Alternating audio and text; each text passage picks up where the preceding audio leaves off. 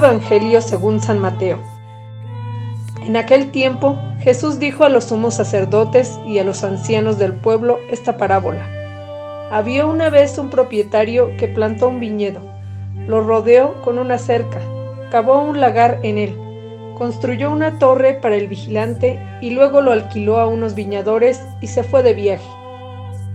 Llegado el tiempo de la vendimia, envió a sus criados para pedir su parte de los frutos a los viñadores. Pero estos se apoderaron de los criados, golpearon a uno, mataron a otro, y a otro más lo apedrearon. Envió de nuevo a otros criados, en mayor número que los primeros, y los trataron del mismo modo. Por último, les mandó a su propio hijo, pensando, a mi hijo lo respetarán. Pero cuando los viñadores lo vieron, se dijeron unos a otros, Este es el heredero, vamos a matarlo, y nos quedaremos con su herencia. Le echaron mano, lo sacaron del viñedo y lo mataron. Ahora díganme, cuando vuelva el dueño del viñedo, ¿qué hará con esos viñadores? Ellos le respondieron, dará muerte terrible a esos desalmados y arrendará el viñedo a otros viñadores que le entreguen los frutos a su tiempo. Entonces Jesús les dijo, ¿no han leído nunca en la escritura?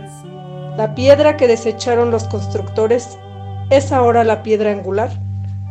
Esto es obra del Señor y es un prodigio admirable. Por esta razón les digo que les será quitado a ustedes el reino de Dios y se le dará a un pueblo que produzca sus frutos. Palabra del Señor.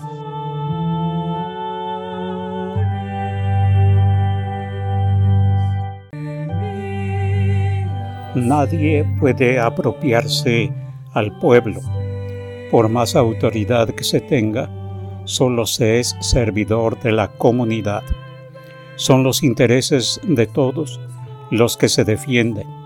Son los intereses de todos los que se buscan aquel que en lugar de servir se dedica a obligar a los demás a que lo sirvan, se convierte en opresor y en dictador de la comunidad. En tiempo de Jesús, los sumos sacerdotes y los fariseos quisieron atrapar al mismo Dios y manipularlo a su antojo. Como poseedores de Dios, pensaron ser los únicos santos el pueblo de Dios caminaría conforme a la visión legalista y cultural a su modo de esos grupos. Ataron fardos muy pesados sobre los hombros de los demás, pero ellos ni con el dedo los llevaban. Muchos de la gente común del pueblo se sintieron despreciados y marginados. Prefirieron vivir como gentiles y dar culto a Dios a su modo en lugar de someterse a injusticias y a modelos de vivir la fe de modo hipócrita, es decir, por fuera como santos, por dentro cargados de podredumbre. Cuando Jesús descubre ante todos la forma en que Dios quiere ser adorado, en espíritu y verdad, cuando Él mismo se convierte en un signo profético del amor de Dios para quienes viven atrapados por el pecado y que son buscados como la oveja descarriada por el pastor hasta encontrarlos. Cuando se detiene ante la pobreza y el sufrimiento para remediarlos, entonces ellos, los aparentemente santos, ven que se les derrumba el poder religioso que les ha dado prestigio y bienes materiales. Muchos habían echado en cara la falta de una verdadera fe, indicando que de nada sirven los sacrificios y las largas oraciones mientras no se viva en el amor verdadero por Dios y por el prójimo. Aquellos que se atrevieron a hablar así fueron perseguidos y muchos de ellos asesinados. La misma suerte espera al Hijo amado del Padre. Sin embargo, la viña del Señor el reino de Dios se les quitó a esa clase de gentes y se le entregó a un pueblo que produjera el fruto esperado.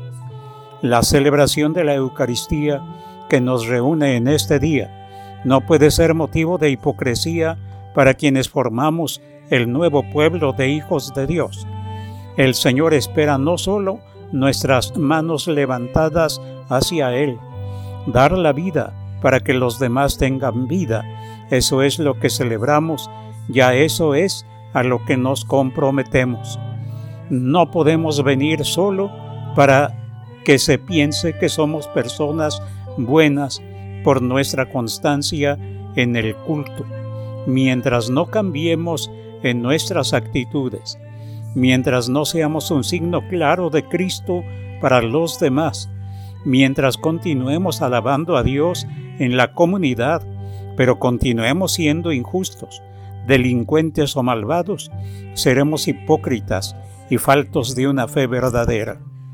Aquellos que han sido constituidos en pastores del pueblo de Dios lo han de apacentar con alegría, procurando que todos reciban el buen alimento de la palabra, del pan compartido y del buen ejemplo. No se ocupa un puesto en la iglesia para tener prestigio, ni una forma de vivir a costa del pueblo. Jesucristo nos ha enseñado que amar es servir y dar la vida por los que uno ama. Esto es a lo que estamos llamados los que nos gloriamos en ser la iglesia esposa del Cordero Inmaculado.